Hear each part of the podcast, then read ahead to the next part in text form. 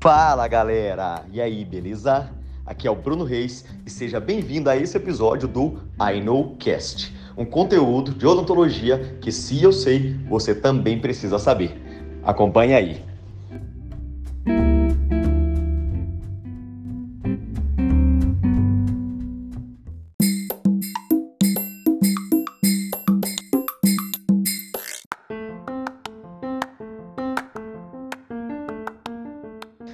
Bom, galera, então agora, você que está chegando aqui na parte 11 de dentes tratados endodonticamente, eu vou te falar sobre outras coisas que tem no mercado para a construção de retentores intraradiculares. Você tem blocos CAD-CAM, blocos que podem ser usinados, que são blocos de fibra, de fibra de vidro. Ou seja, se você consegue gerar um molde do canal radicular e do núcleo de preenchimento, você pode fazer isso com resina acrílica, por exemplo. Você pode escanear isso e pode fresar fazendo um pino de fibra de vidro fresado. Funciona também, é outro caminho que você tem. A Angelus lançou recentemente o Splendor, que é um. Eles chamam de luva, mas é um molde, um modelo pré-fabricado que você insere no canal e ele faz o formato da raiz.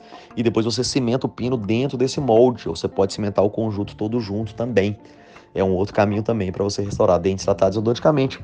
Novidades que o mercado vai trazendo, é importante nós aqui do I deixarmos você atualizados, atualizado sobre outras maneiras de se fazer, tá bom? É, por fim, eu queria deixar uma mensagem para você que para dentes posteriores nós temos cada vez utilizado menos pinos, utilizado mais o remanescente para poder criar área adesiva para restauração ou para de preenchimento. Para dentes anteriores, como a, você não tem ali uma câmara coronária para aderir, a gente utiliza mais vezes o pino. Então, faça essa avaliação, aonde você realmente precisa de outros mecanismos que te ajudem a reter a restauração. Bom, restauração de dentes tratados, tratados endodonticamente é sempre um desafio. A gente tentou aqui por meio do INOCast clarear alguns caminhos para você facilitem a sua rotina com dentes tratados endodonticamente. Você tem aqui no iKnow um espaço para você enviar dúvidas. Então, se você tem dúvidas, seja sobre esse tema, seja sobre outros, envie aqui no IKnowCast para nós. É, manda um direct pedindo o link para mim, pro Paulo, pro, pro, pro, pro próprio I Know, que a gente te manda um link. Aí é só você entrar lá e enviar a sua dúvida, a sua pergunta para que a gente consiga ajudar você. É claro que o universo de restauração de dentes tratados endodonticamente é muito além disso que a gente está vendo aqui. É, nesse INOcast, mas eu com certeza trouxe para você aqui conceitos importantes que podem te ajudar aí na sua rotina clínica, tá? É, não, não se utiliza pina em todos os dentes tratados endodonticamente. São situações específicas que agora você é capaz de entender elas bem, tá bom? Obrigado pela atenção, obrigado por ficar aqui com a gente. O INOcast quer contribuir, quer ajudar em fazer uma odontologia de melhor qualidade, em elevar o nível da odontologia. E o caminho para isso é por meio da informação. E é por isso que a gente está aqui passando essas informações para você, porque a gente acredita na evolução da odonto como um todo e não com um se destacando no mercado e outro não. Nós queremos dentistas realizados no seu dia a dia clínico.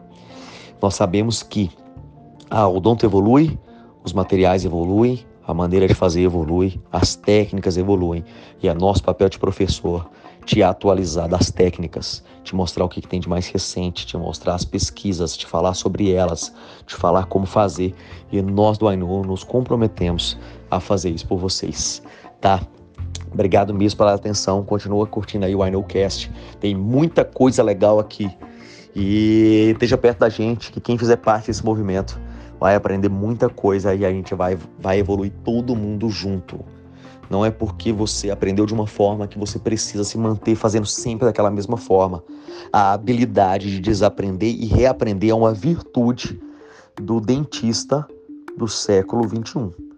Então, a habilidade de desaprender e fazer de novo, e reaprender de novo, e reaprender de outra forma, e se atualizar e acompanhar a evolução é algo que, que você precisa ter dentro da sua rotina. Incorpore isso na sua vida, não só profissional, mas também na sua vida pessoal. Desaprender e reaprender sempre, tá bom? Vai não é essa ponte, essa ponte que vai levar o conhecimento até você. Continua com a gente, contribui com a gente também, manda também a sua dúvida pra gente. Tamo junto, galera. Valeu, vamos falar muito mais ainda sobre muitos outros assuntos. Um beijão para você, continua curtindo o Cast e conta sempre com a gente. Um abraço.